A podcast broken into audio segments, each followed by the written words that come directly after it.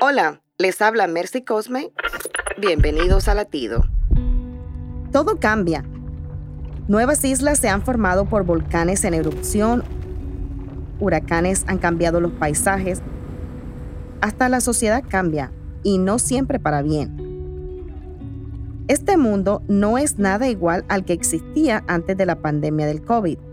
No hay dudas que adaptarse requiere una gran cantidad de esfuerzo mental y emocional que nos agota.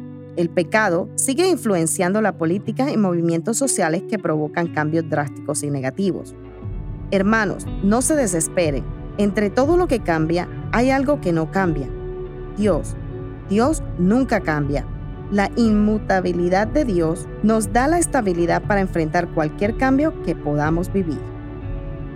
Para escuchar más latidos, visita salvationarmyradio.org.